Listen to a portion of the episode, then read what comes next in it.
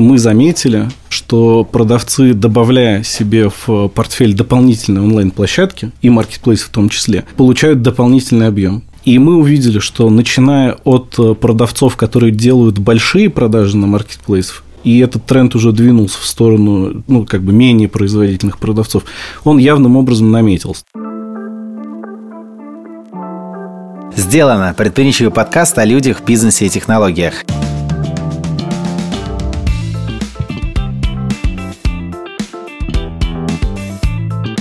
Я Гош Семенов, CEO компании Blue Sleep и ведущий первого сезона. Мы приглашаем предпринимателей и топовых специалистов из разных областей на открытый разговор об их опыте и взгляде на бизнес изнутри. Хочу напомнить, что этот подкаст мы делаем совместно с международной логистической компанией SDEC. А если вы все еще не подписались на наш подкаст, советуем это сделать сейчас, чтобы не пропустить следующие выпуски. Маркетплейсы в России сейчас главные ньюсмейкеры и рекламодатели в сегменте e-commerce. На этом рынке возникают новые сегменты, игроки, случаются масштабные скандалы. Многие эксперты считают, что ближайшие несколько лет могут стать золотым веком маркетплейсов, которые заменят пустеющие ТЦ и станут проводником в страну для китайских и турецких товаров. Попробуем с этим разобраться с нашими гостями. Антоном Сеземиным, руководителем отдела продаж Сбермегамаркета, Павлом Маликовым, ведущим менеджером по работе с маркетплейсами бренда Зола, Евгением Бахаревым, Андреевым, CEO SDEC Fulfillment. Всем здравствуйте. Привет. Привет. Антон, я заранее извиняюсь за этот вопрос, но это вопрос, который всех волнует всегда. У нас э, сейчас на маркетплейсе ставят, э, мне кажется, справедливо большую ставку. Некоторые даже считают то, что маркетплейс вытянут экономику. Я отчасти, на самом деле, с этим согласен, потому что они являются таким э, разгоняющим фактором для ритейла, который там сейчас у нас может проседать, а тут вдруг появляется такой доступ. Плюс, помимо всего, маркетплейсы качают пенетрацию Якома, увеличивают в целом онлайн-рынок, Хотя, наверное, в чем-то смысле они просто перекладывают там из ритейла в онлайн и каннибализируют. Может быть, и появляются новые пользователи. Но у нас в стране а, как минимум 4 маркетплейса генералиста. Долго это такое будет? И что вы думаете произойдет дальше в целом? Там ваш прогноз на 5 лет? Ух, хорошим вопросом ты начал. Да. Да, давай поговорим о генералистах и прогнозах. Но в первую очередь мы видим сейчас 5-6 крупных э, мультикатегорийных маркетплейсов на рынке. И я считаю, что в первую очередь э, наличие таких маркетплейсов связано с тем, что развиваются технологии. Технологии позволили прийти маркетплейсам на этот рынок, занять свою нишу и активно эту нишу сейчас расширять. И если говорить о том, э, как бы я видел развитие там, в горизонте пяти лет, вероятнее всего, это количество именно мультикатегорийных площадок вот таким порядка там, 5-6 останется. Это связано в первую очередь со сложностью продукта, со сложностью того, чтобы поддерживать площадку, развивать его. И, собственно, не всякий капитал способен такую площадку сформировать и ее активным образом поддержать. Но вместе с тем, не секрет, что на рынке, вот у нас, например, есть 16 основных категорий, в которых мы продаем товары. Эти 16 категорий закрывают э, большую часть потребностей клиентов в этих товарах. И, собственно, каждая из этих категорий может служить неким таким э, базисом для развития Нишевого маркетплейса, когда люди сконцентрированы на продаже какой-то одной ниши, являются там экспертами могут предоставить клиентам ну, какие-то дополнительные экспертные знания о продукте, и, собственно, клиенты этим пользуются активно. Такие нишевые маркетплейсы есть и сейчас. Я думаю, что раз ниш 16, и есть интерес со стороны капитала к созданию маркетплейсов, к развитию, а их много открывается, многие компании говорят о том, что начинают этот путь. Я думаю, что будет, ну, там, в принципе, и 100 э, Ниши. нишевых маркетплейсов да. это не проблема для нашего рынка, и скорее даже пойдет на пользу. В итоге, скорее всего, выиграет клиент, потому что мы получим и, собственно, хороший сервис, и получим э, конкуренцию между площадками за того самого клиента. Ну и, собственно, я бы не говорил о конкуренции с розницей, розницей. Потому что, с одной стороны, да, можно смотреть под углом э, противостояния, даже некого, там, часто задают вопрос, кто победит, офлайн или онлайн. Мы смотрим немножко на эту историю по-другому, мы смотрим на то, что можем взять лучшее из обоих отраслей и дать э, клиенту вот в части этой связки какие-то дополнительные услуги. У нас, например, есть э, сервис «Закажи, забери». Угу. Когда офлайн получает от нас трафик, и получает от нас клиентов. Клиент, собственно, приходит в магазин и там свой товар э, забирает. Отлично работает. Я бы даже сказал, что на нашем маркетплейсе эта схема работает э, лучше, э, чем у всех на рынке. Но вот это как раз и является примером вот этого вот дополненной, скажем так, услуги. А в какой категории она у вас лучше всего освоена? Ну, такая услуга, она, в общем-то, обеспечивает хорошо доступ клиентов в категориях, которые связаны с товарами, которые клиенты хотели бы увидеть до доставки, либо пощупать, либо как-то в магазине ощутить их, и работает там, где, в общем, логистика не стоит так остро, как она, например, стоит в Москве или в других э, крупнейших городах э, страны. Если там четко про сегмент говорить, это сегменты бытовой электроники и это сегменты, связанные с габаритными товарами. Ага. Там э, эта история работает. Одежда, обувь тоже в этом сегменте себя хорошо показывает. Людям хочется ходить в магазины, и, вероятнее всего, это желание у них не пропадет с течением ага. времени. Паш, ты давай мы пока станем чуть-чуть мечтателями, футуристы. Что ты думаешь по поводу горизонта 5-10 лет и рынка Якома? Ну, я думаю, что на рынке есть э, два маркетплейса, которые являются такими потенциальными черными дырами. Это Озон и Wildberries, один чуть побольше, другой чуть поменьше. И, в принципе, весь трафик, который будет перетекать из офлайна в онлайн, и э, в том числе от интернет-магазинов к маркетплейсам, они будут более активно, чем другие, забирать а дальше вопрос о том, о чем Антон говорил раньше, что есть специализированные площадки. То есть есть площадки с определенным рвом, что они защищают своего клиента, у них есть уникальные преимущества. То есть есть, к примеру, автодок, который торгует всем-всем для авто. И я не думаю, что Wildberries, Озон как-то ну, реально в какие-то быстрые сроки смогут построить сходный селектор, и просто автодок удержит своего клиента, и у него не будет конкуренции в лице этих двух гигантов. При этом, если говорить о более простых сегментах, ну, то есть, условно, какую-то там бытовую электронику, наушники, которые, ну, да, ее надо загрузить, отправить, но это понятный процесс, и процесс выбора, он не сложен, то там вот эти крупные площадки могут легко забрать весь рынок и а, ну, там, безраздельно править. Я надеюсь, что у нас не будет ситуации, как в Штатах, да, когда одна площадка выиграет и потом выкрутит цены, и мы все будем как потребители страдать. Это большой плюс, что у нас в России есть больше, чем один игрок, и надеюсь, так, так останется, потому что в этом случае только покупатель выиграет. Да, надеемся, что в маркетплейсах не будет у нас так же, как у нас в такси случилось, да? В Москве.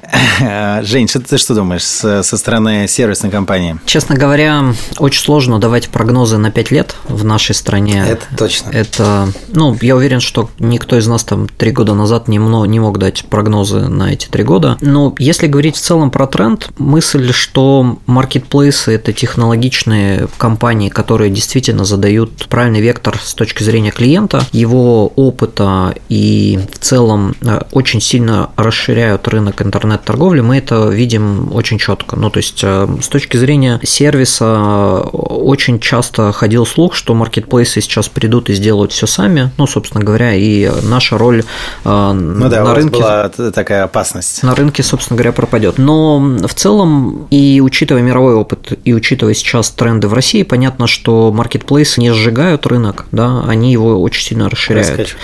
И да, доля их стала больше, но в целом а, вот тот пирог, который остался, он тоже стал сильно больше за счет того, что появилось доверие у клиентов, люди более активно стали уходить там от э, стандартных вещей, там типа наложка, ну, то есть если мы раньше понимали, что большая часть клиентов заказывала именно с наложенными платежами, это был один из драйверов роста, потому что люди не доверяли и готовы были чуть-чуть переплачивать, но не платить заранее в интернете. То сейчас маркетплейсы вот в том числе являются одними из драйверов, кто этот рынок упорядочивает, делает его... Ну да, прививает привычку и образовывает. Да, и, ну и плюс э, у пользователей появляется огромное доверие покупать в интернете, и эти все тренды, они, конечно, сохранятся. Ну, второе, конечно, технологии, какое будет количество, зависит от ряда факторов, ну, то есть это, конечно, мы, ну, мы видим, что сейчас маркетплейсы – это сильно инвестиционные площадки, зависит от того, у кого какое количество инвестиций, и тот, кто какую стратегию будет выстраивать вот вот, собственно говоря, 100% остан будут нишевые продукты, вот как автодок и как там какие-то другие, но мульти, я не думаю, что их будет 6. Я думаю, что в этой истории все стремятся к тому, чтобы стать номер один и заработать и отбить все предыдущие там понесенные убытки. Вот, собственно говоря, я думаю, что стратегия каждого из маркетплейсов, и они все стремятся получить 51%. Да, да, но да. на всех не хватит по 51. Ну да, то, то есть на самом деле интересно, там даже 12 месяцев назад, если мы поговорили, то, конечно, картина складывалась иначе. Ты, ты на, разные лошадки сейчас можешь поставить ставки, потому что вот правильно очень э, сказал э, у нас Антон э, слова про фондирование, и вдруг ситуация с фондированием резко поменялась у всех, а у Сбера она осталась такая же. Вот. И тут у нас, да, может все резко поменяться. Хорошо. А вот все вы сказали про технологии и про то, что Marketplace – это большая технологическая история а, с там большим барьером на вход, огромным капексом. Вот скажите мне, существует мнение, что по уровню развития маркетплейсов в России они в чем-то даже перегнали те рынки, где они появились, например, даже Китая. Согласны ли вы с этим? Если да, то где?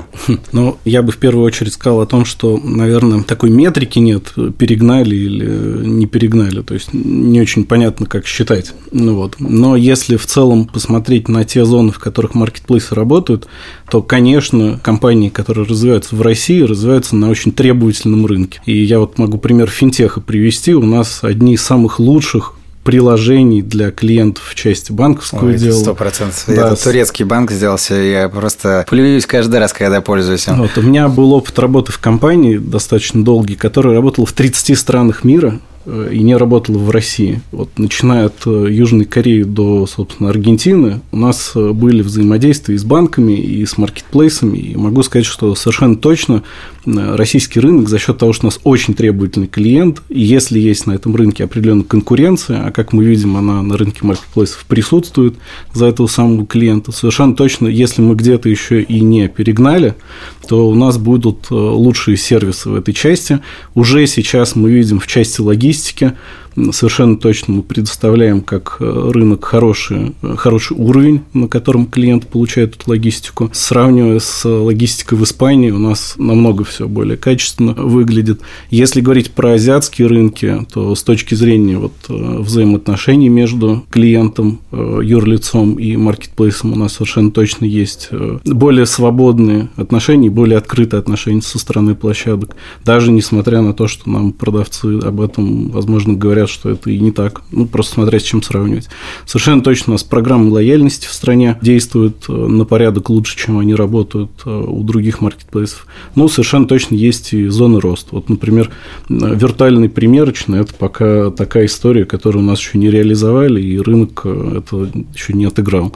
Но я уверен, что реализуют, и будет у нас так же, как, например, в финтехе, лучший сервис для клиента. К этому идет. Ну, Антон, ты как правильный, как настоящий представитель маркетплейса э, обрисовал всю позитивную картину. Паш, а ты как клиент, э, что думаешь? Как клиент. Ну, если сравнивать там российские маркетплейсы с китайскими, у меня был опыт жизни в Китае, и ты заходишь на китайский маркетплейс, и тебе хочется оттуда максимально быстро уйти. Потому ну, там что... совсем другая ментальность. Да, да, все такое. CGM другой, да. А, и в плане реализации в IT, то есть очень много там технических ошибок. Ты не сталкиваешься с таким, когда сидишь в приложениях российских компаний. Но при этом там есть а, совершенно другая экономика масштаба и другой процент яком от экономики. И это позволяет логистике творить невероятные вещи, когда тебе там 4 коробки через всю страну привозят там за 2 дня, и это стоит тебе там 150 рублей. В России России это ну, сейчас невозможно или, может быть, когда-то будет реализовано в будущем, но сейчас представить сложно. И на самом деле хочется верить, что мы чуть-чуть отстаем, потому что это значит, что маркетплейсы будут дальше динамично расти, и в этом сегменте будет происходить много всего интересного. Ну, на самом деле, в этой истории хочется несколькими вещами ответить. Первое, мое такое вот субъективное мнение, с точки зрения IT, я думаю, что мы уже сильно впереди. Большое количество маркетплейсов на нашем рынке абсолютно толкает на неведанные способы взаимодействия как с клиентом, так и с селлерами, потому что как-то нужно конкурировать да, и за поставщика, и за клиента. И поэтому программы лояльности, коммуникации и прочее-прочее, они намного, ну, на более высоком уровне. Мы в этом точно уверены. Мы, как компания SDEC, работаем в 25 странах. А Fulfillment сейчас работает в четырех странах, но у нас есть тоже опыт работы с мировыми маркетплейсами. И с точки зрения технологий обмена данными, API, постройки процессов, я точно могу сказать, что есть, конечно, более быстрые ребята, да, которые с тобой могут построить, но с точки зрения самих технологий, API и возможностей, э, на текущий момент мы точно впереди многих э, мировых, э, но опять это толкает высокая конкуренция, потому что внутри страны конкуренция между маркетплейсами у нас очень высокая. И она высокая за селлера, учитывая, что в целом экономика наша достаточно молодая, и для того, чтобы обеспечивать высокие продажи, нужно иметь большой портфель селлеров, это толкает на сильно технологичные платформы, потому что кост иначе будет очень высокий на поддержание одного продавца. И это, это очень круто.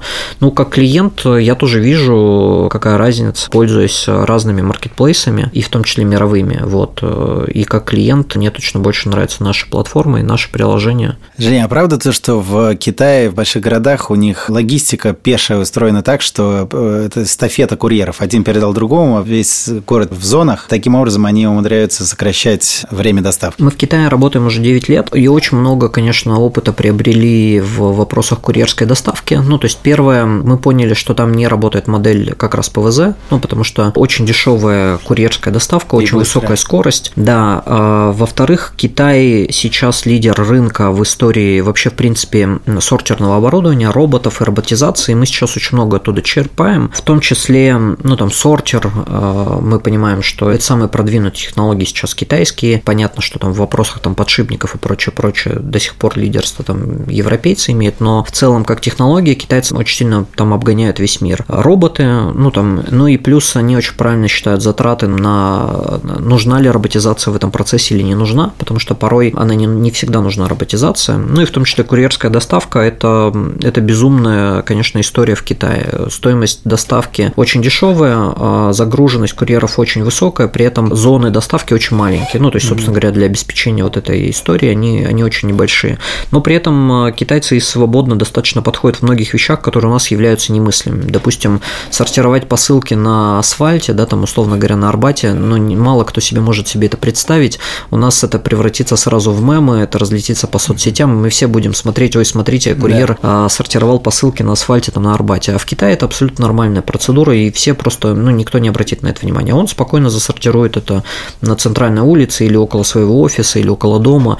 И ну, на многие вещи, учитывая количество таких доставок, на многие вещи смотрят более просто. Ну, собственно говоря, это в том числе толкает вот эту более низкую стоимость доставки. У нас э, на текущий момент более требовательный потребитель, но нужно понимать, что это связано с тем, что опыта как раз покупательского его не так много, ну, потому что когда мы приходим в розничный магазин, мы, как правило, не предъявляем такие высокие требования, mm-hmm. какие мы предъявляем э, к курьеру, который должен приехать. Почему-то мы не рассчитываем, что продавец в магазине магазине должен быть атлетичного телосложения блондин с голубыми глазами, который является экспертом в одежде, моде и погоде, но курьерам порой такие требования в России предъявляются. Ну, да, но да. это связано с новым рынком, и это точно изменится, и в том числе маркетплейсы – это те, кто очень активно эту историю… Слушай, скажи, пожалуйста, да. вот Яндекс со своей экосистемой разных продуктов, то есть там же не только маркетплейс, там много всего, они пытаются что-то схожее сделать с точки зрения подхода к логистике, вот насколько я вижу это снаружи, то есть они вынесли это в отдельный юнит, который обслуживает много разных бизнесов и стараются очень эффективно микро там локальную доставку делать и так далее. Я не могу сказать ничего, честно говоря, про Яндекс, но у меня нет ощущения, что это будет э, вот история такая, да, угу. то есть потому что Яндекс все-таки ориентируется на другой сегмент. Вот, это первое. А второе, очень сложно сказать, но мне кажется, что Яндекс все-таки не целится в эту категорию, потому что Яндекс как IT-компания привыкли к более высокой маржинальности продукта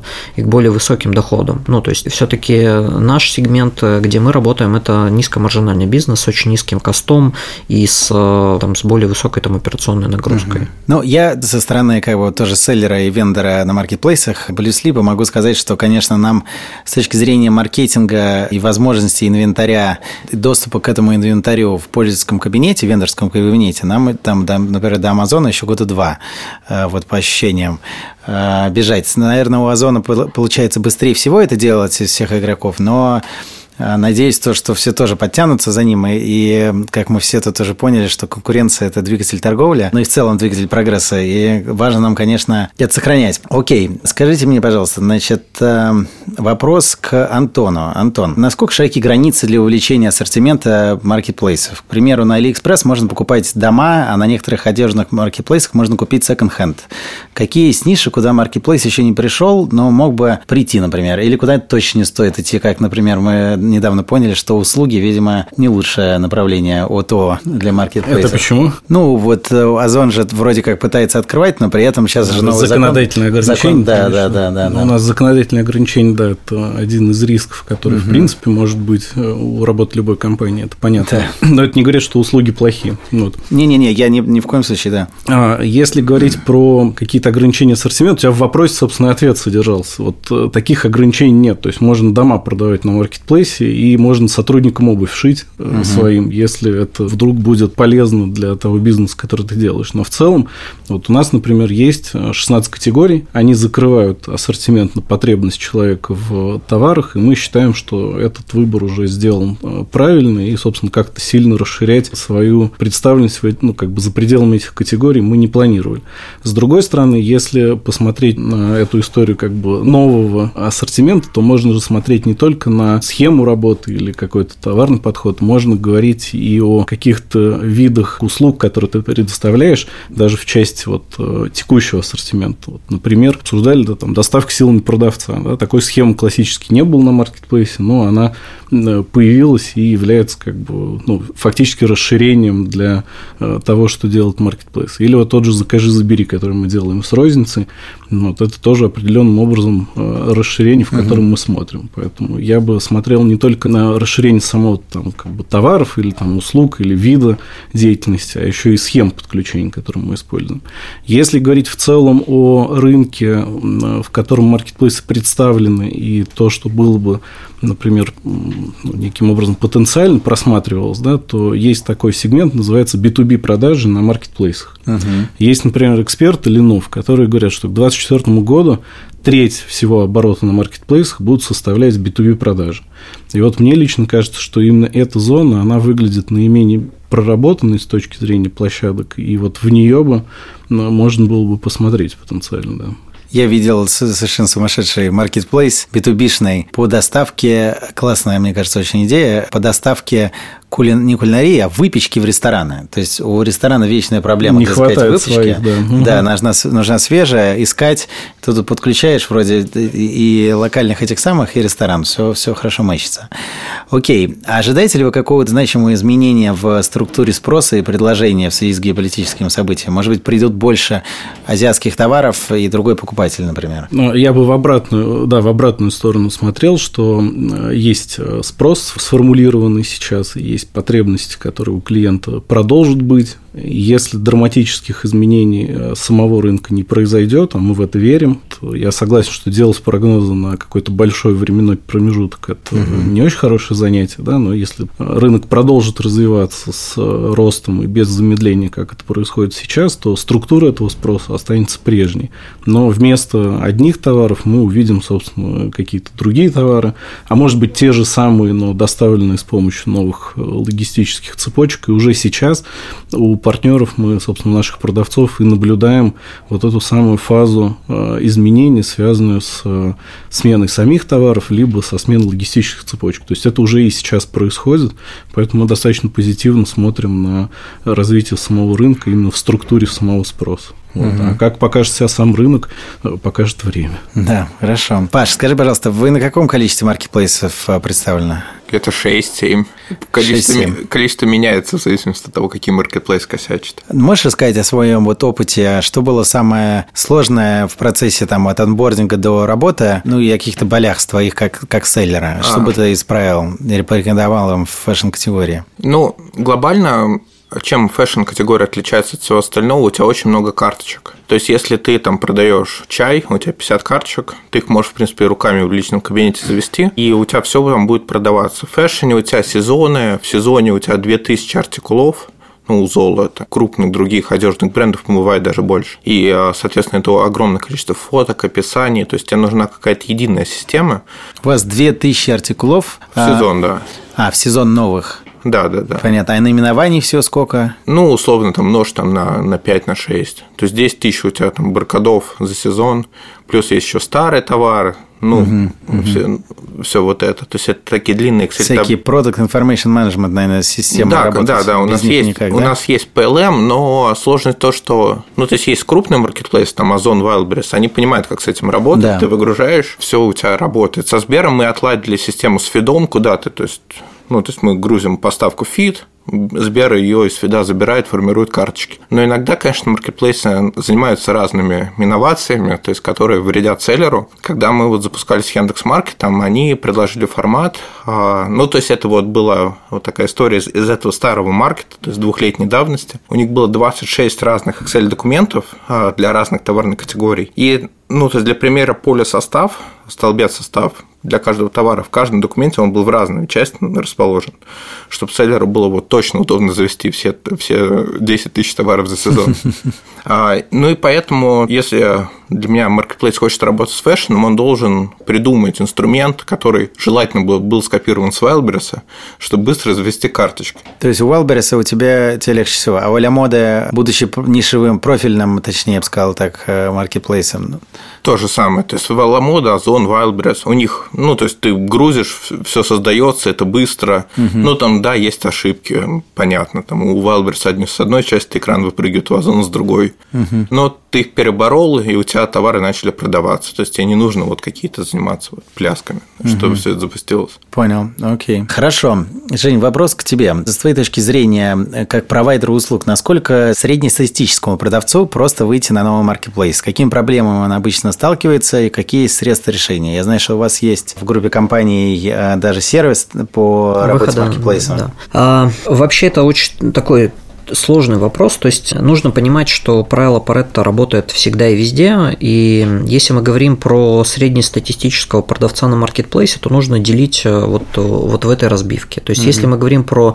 20%, которые делают там 80% продаж маркетплейса, и в том числе там компания Zola 100%, ну, в общем, те, кто входит в топ рынка, те, кто обладает экспертизой, командами, собственно говоря, и выстраивает это как отдельный канал дистрибьюции, то 100% проще, да, ну, то есть, если мы говорим про среднестатистического человека, который вот э, остальные 80, да, и по оценке самих маркетплейсов, э, ну, там вот по разным, да, это примерно 500 тысяч селлеров. То есть вот пол... я как раз хотел, да, уточнить, как вы оцениваете и как… Э, ну, мы доверяем, мы доверяем маркетплейсам, мы надеемся, что они не обманывают. Если да. они говорят, что у них 500 тысяч селлеров, ну, мы… Ну, я... Рынок 500 тысяч селлеров, при этом самый… У кого больше сейчас селлеров? У. У Wildberries. Да. У, ну, у него типа сколько, 120 тысяч или какой сейчас последний? Ну, вот они как раз и говорили о том, что у них там что-то около 400 тысяч, 400 тысяч да? селлеров на Wildberries, да. Антон, Но это вот... так и есть или врут опять? Но смотрите, когда речь идет о подсчете чего бы то ни было, как бы черт кроется всегда в деталях. Да. Но действительно на Wildberries может быть э, зарегистрировано ну, сотни тысяч продавцов, и сотни тысяч продавцов могут иметь продажи.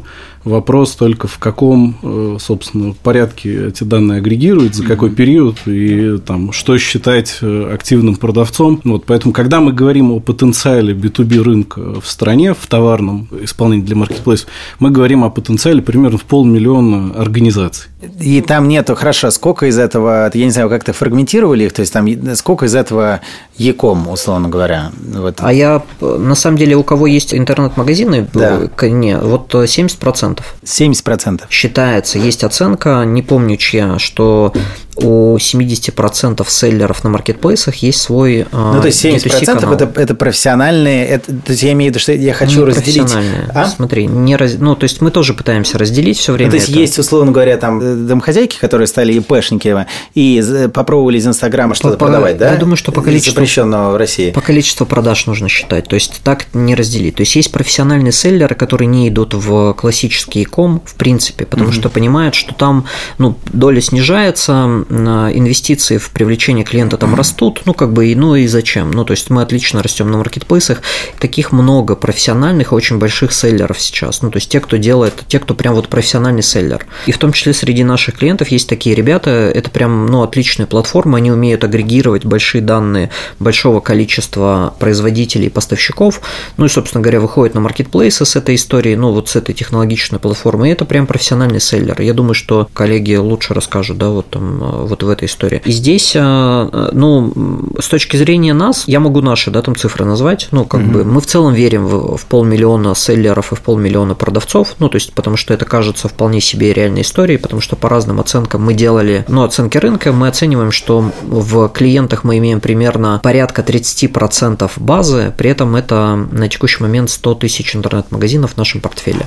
Угу. Ну, то есть, вот э, примерно в 200 тысяч э, от 300 мы примерно верим в то, угу. что они точно есть. Но вот. я здесь добавлю, здесь интересная очень ситуация, и, в общем, мы в начале дискуссии об этом говорили, о том, что продав... есть некая борьба за продавцов. Угу. Вот я бы сказал, что такая борьба, она, ну, как бы ее нет ее нет, потому что мы заметили, что продавцы, добавляя себе в портфель дополнительные онлайн-площадки, и маркетплейсы в том числе, получают дополнительный объем. Не происходит каннибализации, которую, ну, может быть, она и происходит, но дополнительного объема получается больше, чем, собственно, каннибализируется этого трафика. И мы увидели, что начиная от продавцов, которые делают большие продажи на маркетплейсах, и этот тренд уже двинулся в сторону, ну, как бы менее производительных продавцов, он явным образом наметился. То есть люди работали с одной площадкой, потом начали работать с двумя, сейчас работают уже три с плюсом и подключают все большее количество маркетплейсов, и чем больше компания, тем это, скажем так, происходит быстрее. И вот здесь как раз э, момент в том, что, ну, собственно, для продавца это затратная история. Ну, то есть тебе нужно тратить ресурс каким-то образом,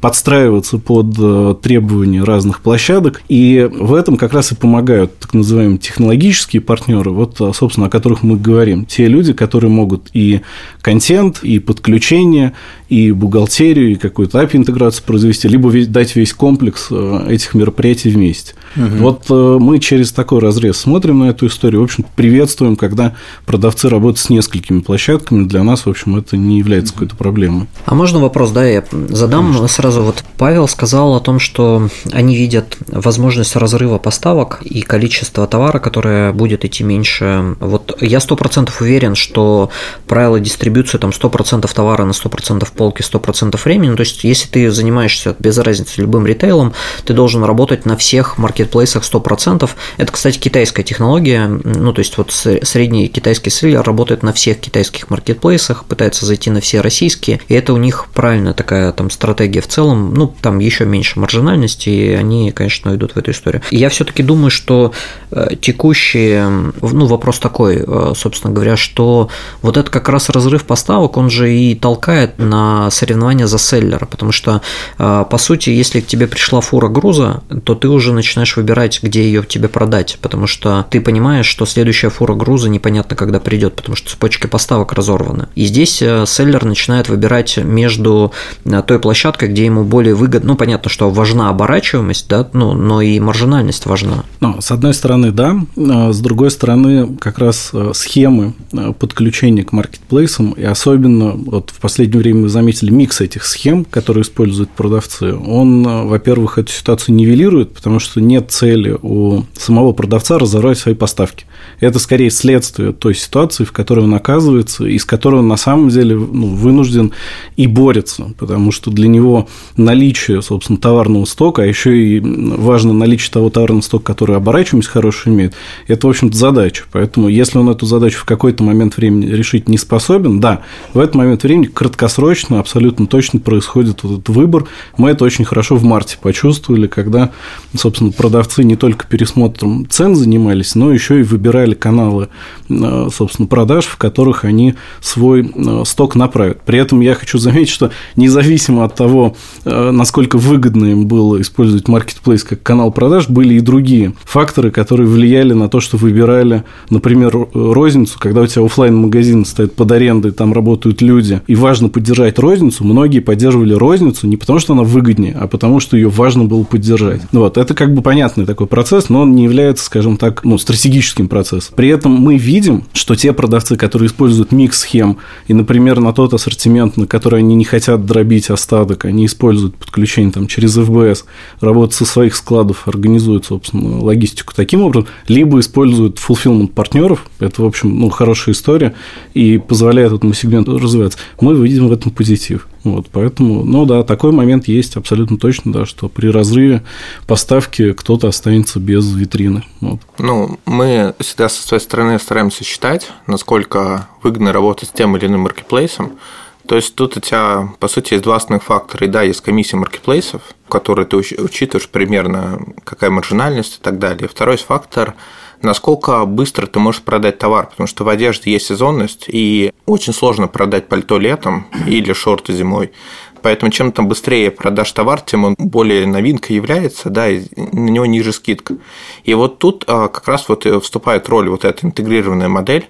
Есть Wildberries, Озон Ламода, у нас вот три маркетплейса, где мы активно используем Xcloud, куда мы понимаем, что мы можем сделать прямую поставку с нашего оптового склада, куда, собственно, весь товар приходит, и он там продастся. А есть а, маркетплейсы, которые продают чуть меньше, и мы просто не способны им там поставлять напрямую Яндексу, Сберу. Они не могут прокрутить очень большой сток там тысяч, тысячи единиц, это пока для них сложно. И мы используем как раз fulfillment оператора для этого. То есть у тебя этот сток не зависает, он едет во все стороны, в интернет-магазин, пожалуйста, там, в маркетплейс, пожалуйста, и ты не сидишь на стоке, на который очень сильно растет скидка, и по, по сути сгорает твоя маржа. То есть тут не то, что ты выбираешь, ты хочешь побыстрее продать, избавиться угу. от этого товара, забыть его как страшный сон. Паш, скажи, вот у тебя, значит, работаешь в компании, у которой огромная масса товаров, э, огромное количество артикулов, наименований, цветов и так далее. Я так понимаю, что вот, допустим, мы представим, что боль с э, менеджментом всей этой массы ты решил. У тебя нет аутостока, а нигде он не вылезает, а все загружается, прогружается, цены обновляются, все видно. Дальше, вот э, я понимаю, что это пока не работает, вот, но представим, что это решено. Дальше вот на чем ты фокусируешься? Потому что на самом деле у тебя ситуация, она, ну, такое количество, такой, такой массы товарной мало у кого есть. То есть, как правило, например, у меня боль, у меня там 20 наименований, где-то, наверное, 150 или 100 170 артикулов со всеми размерами. То есть у меня боль, например, другого порядка, но у меня нет доли рынка с точки зрения в количестве артикулов, которые, я думаю, у тебя есть, хотя не знаю, поправь меня, может быть, у всех fashion-брендов такая же масса. У всех очень больших fashion-брендов. У всех, всех большие. Ну, допустим, вот. То есть у меня боль, как мне выиграть там конкуренцию, как мне поднять карточки, как мне донести свой УТП и так далее. У меня складывается ощущение, или поправь меня, может, я не прав, что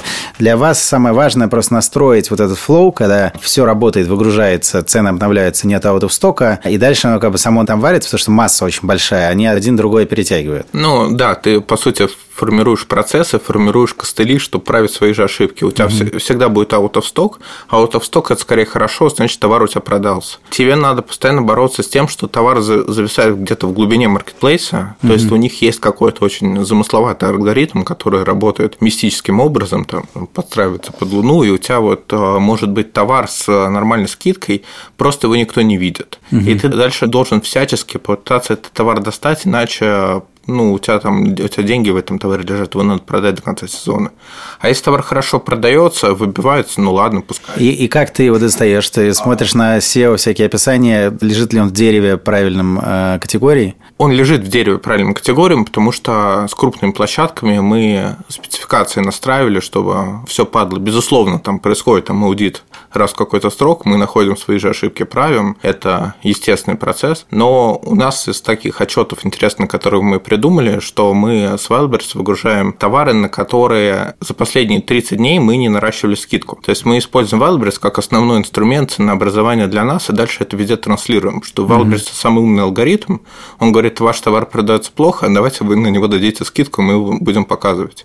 И мы это дальше начинаем везде транслировать. Мы выгружаем эти товары, и мы понимаем, какие позиции Wildberries упустил в своих вот маркетинговых активациях, да, mm-hmm. в акциях разных, и где надо эту скидку добавить, куда надо внимательнее взглянуть. Может, где-то ошибка, и Wildberries не догрузил описание, mm-hmm. или там потерял фотографию, или отзывов нет. То есть и дальше уже точечно как раз начинаешь бороться с этими проблемными товарами, которые у тебя зависли, потому что конец из сезона близко, тебе надо это все продать. Слушай, а конкурентный анализ, насколько ну, у вас популярный в принятии решения э, механизм? Ну, то есть смотреть, сколько предложений на полке сейчас, э, какая цена, сколько это в распределении по брендам, там, вендорам и так далее? Ну, мы смотрим на это, безусловно, но тут особенность в том, что у Золы все-таки Яком – это как продолжение розницы, да, угу. то есть это все перекочевало, у тебя уже а, примерно правильное соотношение между категориями, потому что в рознице это там десятилетиями оттачивалось, угу. эта экспертиза угу. переходит в Яком. Тут скорее надо смотреть, насколько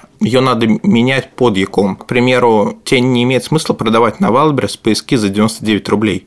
На кассе магазина они могут отлично продаваться. На Wildberries ты просто или на зоне ты отдашь эти деньги э, за логистику. Угу. Marketplace ты будешь просто им GMV качать. И, соответственно, ты э, говоришь, давайте вместо этого я буду продавать платье. И вот есть популярный кейс, который мы сейчас активно пытаемся запустить. Мы его увидели, на самом деле, у всяких ИПшников, которые как раз вот такие первопроходцы, они могут быстро что-то сделать. Угу. Они заводят платье и платят его в бесконечном количестве цветов. И то есть это очень, оказывается, рабочая механика, потому что люди смотрят, выбирают цвет, пишут отзывы, отзывы агрегируются на одну карточку. Да, да. И у тебя нет проблемы, что вот эта карточка застряла где-то где-то в глубине площадки. Да, да, это понятно, одна, одна другую подтягивает. Слушай, а вот с фэшном есть такое устоявшееся понимание, что когда ты не делаешь базовые коллекции, ты каждый раз делаешь сезонные коллекции, это же вот ваша прям история, правильно? То у тебя субъективный фактор дизайна, он играет там 60% роль в принятии решения у клиента. Ну, я не одежду дизайну все-таки ее продаю. Для меня вот загадка, где проходит эта грань между базовой и сезонной коллекцией, потому что, ну, они выпускают сезонную коллекцию, наше производство, и там каждый раз, в принципе, есть вещи, которые являются базовыми. Они просто их перевыпускают, потому что компания так технически работает. То есть ты каждый сезон выпускаешь белую футболку, футболку, угу. она выглядит плюс-минус так же, но а, она идет в какой-то сезон. Там, плюс у тебя есть какие-то экспериментальные сезонные вещи, и, соответственно, то есть тут идет вот условное такое АБ-тестирование, что вещь продается хорошо, мы наплодим ее в разных вариациях, вещь э, продается плохо, а, соответственно, мы ее сократим. Давайте поговорим о конфликтах, о теме конфликтов, которые тоже присутствуют на маркетплейсе. Паш, вначале к тебе, наверное, вопрос, потому что ты работаешь с одной из площадок активно. Значит, за последние пару лет мы увидели несколько крупных конфликтов между маркетплейсами и мерчантами, э, связанных прежде всего с односторонним пересмотром условий сотрудничества со стороны площадок. Э, вы как компания сталкивались с какими-то такими э, мерами? Как, по вашему мнению, должны решаться такие конфликты?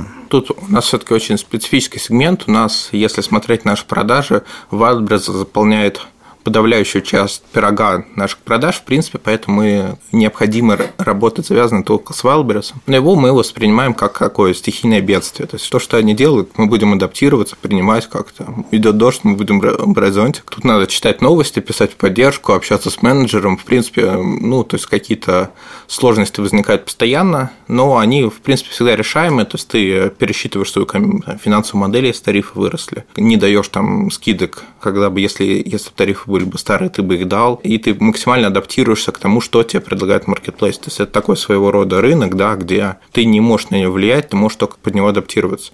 И есть маркетплейсы поменьше, там мы более вольны там на равных говорить, договариваться, потому что мы понимаем, что мы генерим существенную долю к GMV а, в фэшн-категории. И э, у нас есть кейсы, там, да, что там, мы получали там спецусловия, потому что понимали, что маркетплейс это выгодно, нам это выгодно. И они, соответственно, готовы решать наши проблемы, которые у них возникают на площадке в силу там, специфики их работы. Был у нас кейс с детским миром, когда они тоже придумали интересную механику. Есть такая штука в одежде, как сертификаты соответствия. То есть это такой PDF, в котором написано, что вещь там соответствует чему-то, и оно нужно, нужно проверяющим органам. И мы грузим номер сертификата соответствия в карточку товара. Угу. А детский мир сказал, что вы еще должны руками загрузить в каждую карточку товара в PDF, а когда у нас у тебя карточка товара типа 2000, то есть я говорю, как вы себе технически представляете, по одной штуке грузить, угу. они говорят, да, да, да, так. Но мы дальше посчитали вариант, что их поставка уедет в Wildberries, у нас появился менеджер, который помог нам это сделать. Ну вот э, мы уже который раз вспоминаем компанию Wildberries. Если кто-то из э, сотрудников нас вдруг послушает, э, пожалуйста, напишите мне, мы очень с вами хотим пообщаться, как и весь рынок в целом. Вот, Антон, вопрос как представитель площадки. Значит, основные претензии – это навязанные условия, выставление больших скидок, соблюдение трудновыполнимых правил и прочее. Как площадки реагируют на такие претензии, как грамотно э, и взаимовыгодно выйти из конфликта. Хм, так, ну давайте начнем с самого главного. У нас э, на площадке отношения между продавцом и площадкой в части вот всякого маркетингового навязывания участия в акциях, они абсолютно добровольны. Мы не принуждаем участвовать в какой-то акции. Мы можем предложить участие в акции, и она может показаться продавцу э, трудновыполнимой. Угу. Но этому конкретному продавцу, конечно же, мы со своей экспертизой э, смотрим, какие акции привязаны там, к гендерным каким-то датам, либо привязаны к каким-то событиям проводить. И в целом, конечно же, анализируем и процент участия продавцов в этих акциях, смотрим, чтобы это было оправданно и обосновано. Но еще раз повторю, принуждения к участию у нас совершенно точно нет. Э, Все производится на тех началах, когда человек сам говорит о том, что он хочет это сделать. Если говорить о, собственно, операционном процессе, конечно, в операционном процессе много чего происходит, и э, в первую очередь э, мы четко прописали все правила, у нас в оферте, в э, правилах э, работы с площадкой, собственно, во всех пунктах отражено четко однозначно трактуются те ситуации, которые могут возникать и каким именно образом они должны реализовываться. Поэтому здесь я вижу, что ну, не должно быть никаких разночтений. Оферта, она для этого и написана, для того, чтобы там четко разграничить зоны ответственности того, кто за что в каждом конкретном процессе отвечает. Но вместе с тем мы своих продавцов слышим, и, конечно, так как продукт развивается быстро, и, собственно, сам рынок развивается быстро, то какие-то процессы требуют эволюции своего развития. Вот приведу пример. Мы, например, э, систему работы с возвратами построили как, собственно, классический маркетплейс, где продавец и покупатель напрямую взаимодействуют. И с точки зрения э, бизнеса эта схема выглядит э, ну, более справедливой для продавца, когда продавец сам решает, что будет происходить с тем возвратом, и стоит ли этот возврат принять принять как справедливый, либо это ну, какая-то там со стороны покупателя э, непонятная история, и, значит, возврат принимать не надо.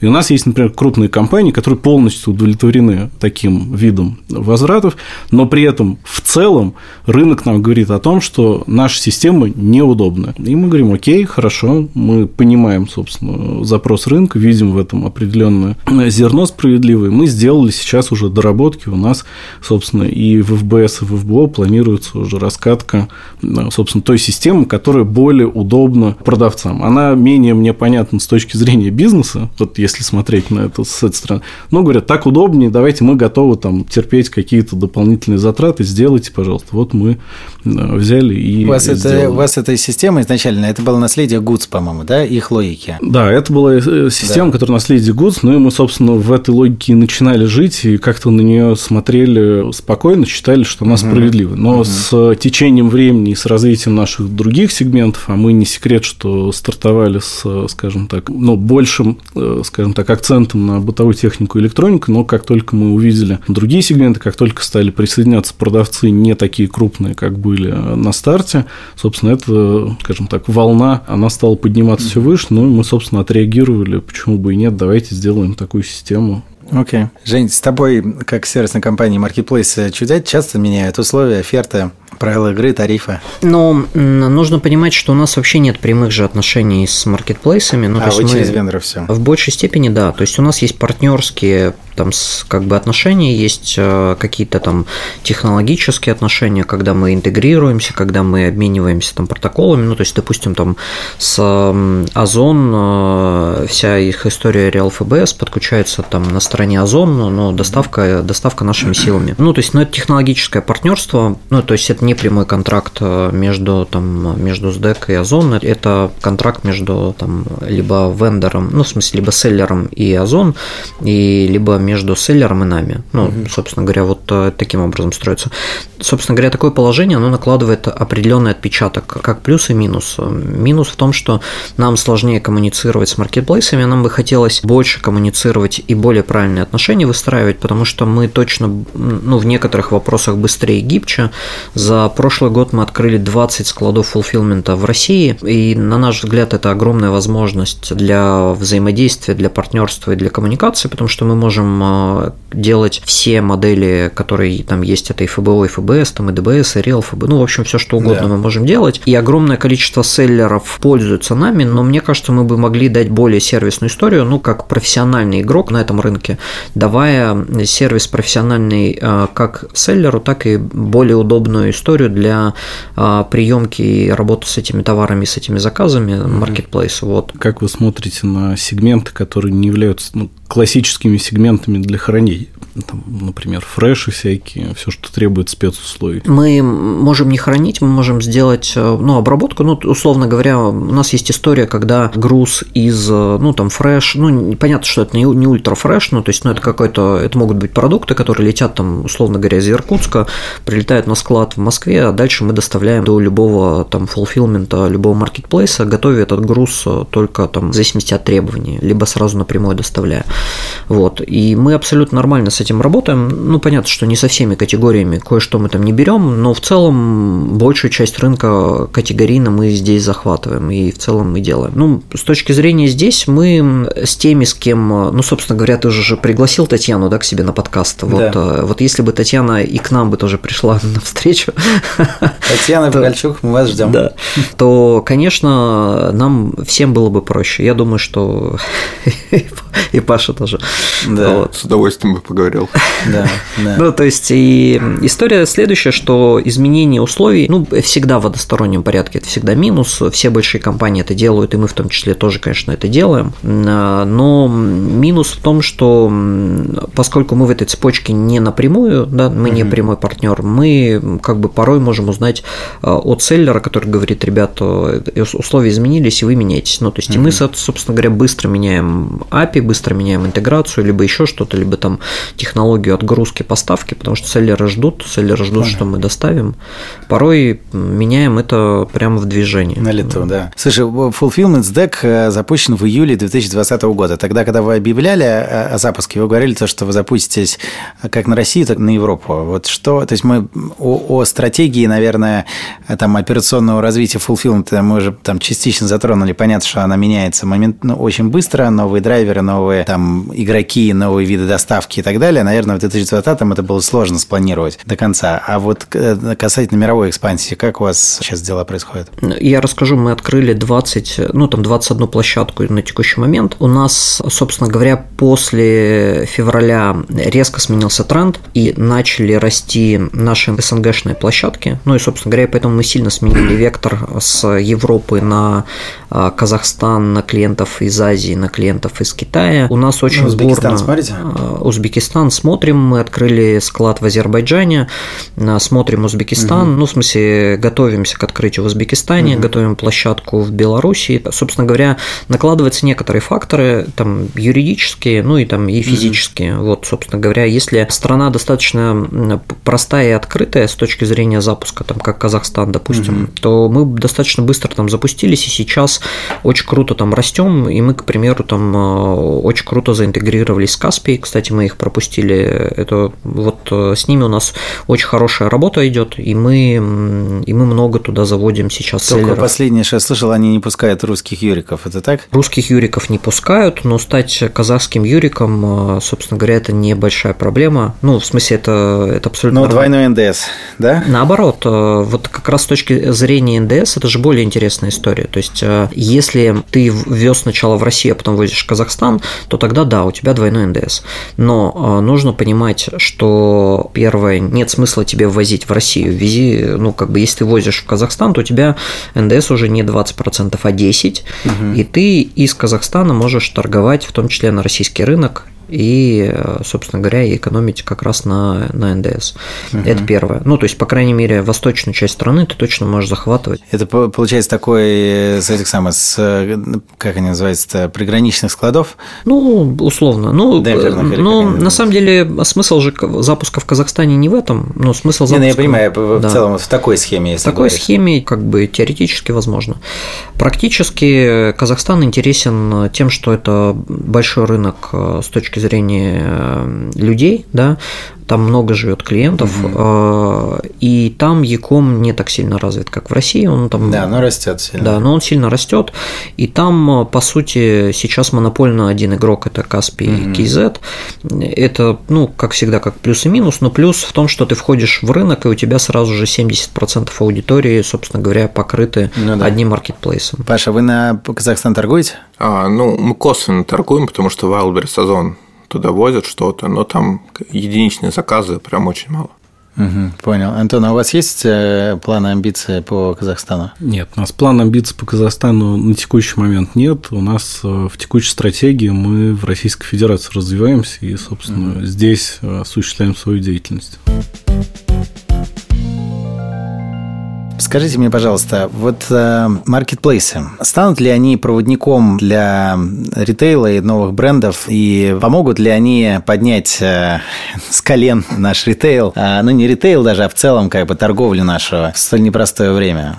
Слушайте, ну торговля наша не стоит на коленях. Есть же данные, по которым онлайн достиг невероятных значений. Там рынок превысил 4 триллиона в прошлом году, а сейчас уже целых 11,2% от рынка офлайн. Угу. Ну, то есть говорить о том, что онлайн сейчас прям сильно влиятельный в этой части, я бы, наверное, не стал, ну, потому что 90% торговли происходит в офлайн. С другой стороны, как и сам потребительский рынок, который рос и пока продолжает расти, так и доля Э, перетекание из офлайна в онлайн, что, наверное, даже в большей степени характеризует сейчас рост самого рынка. эти тенденции продолжаются, поэтому скорее будут э, маркетплейсы развиваться, и мультикатегорийные среди них продолжат доминировать. Э, вероятнее всего, те продавцы, которые сейчас занимаются, собственно, перестройкой своих логистических цепочек и поиском товаров, которые заменяют те товары, которые выходят из рынка, либо привозят эти самые товары, они и продолжат этим заниматься, и, собственно, продолжат делать это как в офлайне, так и в онлайне. Выглядит вот так пока картина. Угу. Паша, как в твоем сегменте, как вы смотрите вообще на прогноз в целом фэшна в онлайне? Э, ну, можно и с офлайном, если у вас есть, и как вот сейчас? Ну, он точно будет расти, потому угу. что все больше и больше людей начинают покупать онлайн, в том числе одежду. Marketplace активно запускает всякие механики вроде там, доставки с примеркой, приди, собери, и количество таких интеграционных решений будет расти и очень сильно помогать покупателю. И еще на самом деле важный фактор, что мы очень любим разделять онлайн, офлайн, на самом деле это, ну, по сути, одно и то же, это B2C-шный канал продаж, и очень часто люди используют Marketplace, как условно раньше люди использовали Яндекс.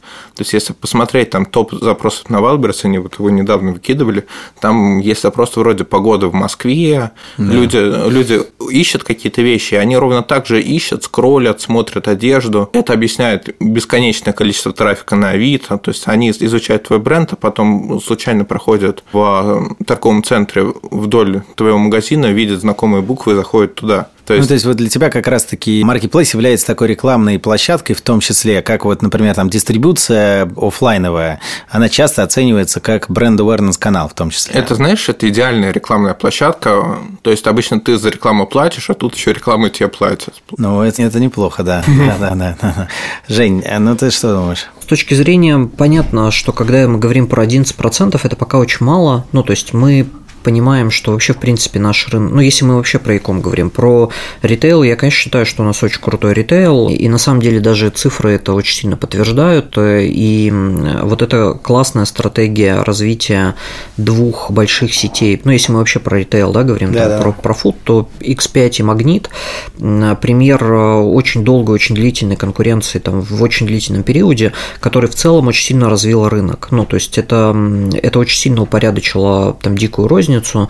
Это очень сильно упорядочило очень большие бренды и больших поставщиков там, а, и, э, ну, я сейчас достаточно простую вещь расскажу в продолжении там поясочков за 99 рублей, как трансформируются там интернет-продажи. Я разговаривал буквально там а, на прошлой неделе я был в Калининграде, разговаривал с большим дистрибьютором а, Марса в Калининграде, ну и, собственно говоря, Марс – это там шоколадки и корма, да, угу.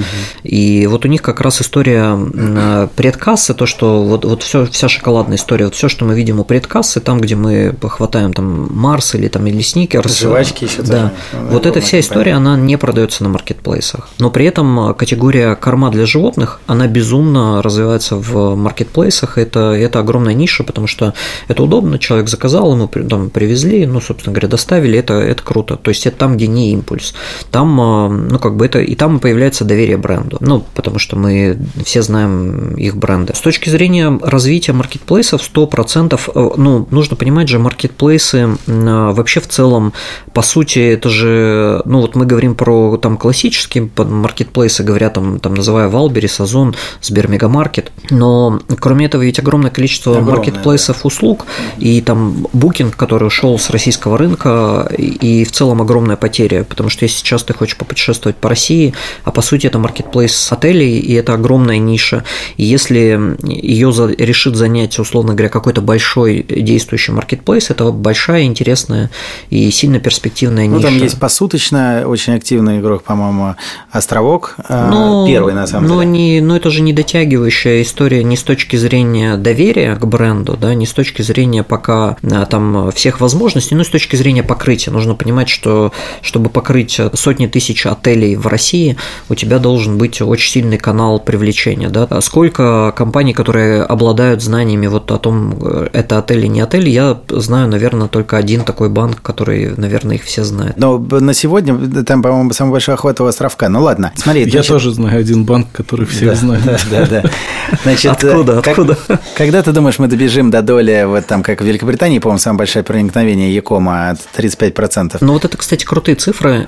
Я приведу, я очень много рассказываю на обучении. Дам, к примеру, в Польше, в России сейчас 5 посылок в год на человека, а в Польше их 20 посылок в год на человека уже сейчас. Ну, то есть вот, э, ну, как бы это колоссальное количество. А вот драйвер этого правильного очень э, показателя, от которого мерило является ИКОМ, это все-таки федеральная почта э, у них является, как там Deutsche Post был когда-то, или Почта России, там, которая не стала, но может сейчас стать новой командой. Ну, с точки зрения услуги, ну, как бы там два, ну, первое это Amazon, конечно, ну, то есть второе это, ну, там, конечно, федеральная почта, ну, то есть, угу. но если мы говорим, не всегда же федеральная почта это лидер рынка, ну, то есть есть э, соседняя Украина, в которой Новая почта намного больше, чем, чем национальная почта Укрпочта, и, и они обладают больше покрытием, ну, там, Китай тут же возьми. Ну, и у нас, у вас же, по-моему, покрытие уже сравнимое с Почтой России, нет? Ну, у нас э, все-таки, если говорить с точки зрения всех сервисов, то почта, конечно, больше, но в силу того, что там и количество отделений, и там и прочее, прочее. То есть э, почта, конечно, намного больше. Ну, с точки зрения Якома мы ну, уже близки. Вот. То есть почта больше, но мы близки. Хорошо. Ну что ж, на этой позитивной ноте мы верим в отечественный Яком, а, верим в отечественный маркетплейс. Я благодарю за беседу. С нами был Антон Сиземин, руководитель отдела продаж Сбер Мегамаркета, Паша Маликов, ведущий менеджер по работе с маркетплейсами бренда Зола, а Женя Бахарев, CEO SDEC Fulfillment. И с вами был я, Гош Семенов, CEO компании Blue Sleep. Не забудьте подписаться на наш подкаст и до встречи в следующем эпизоде. Спасибо.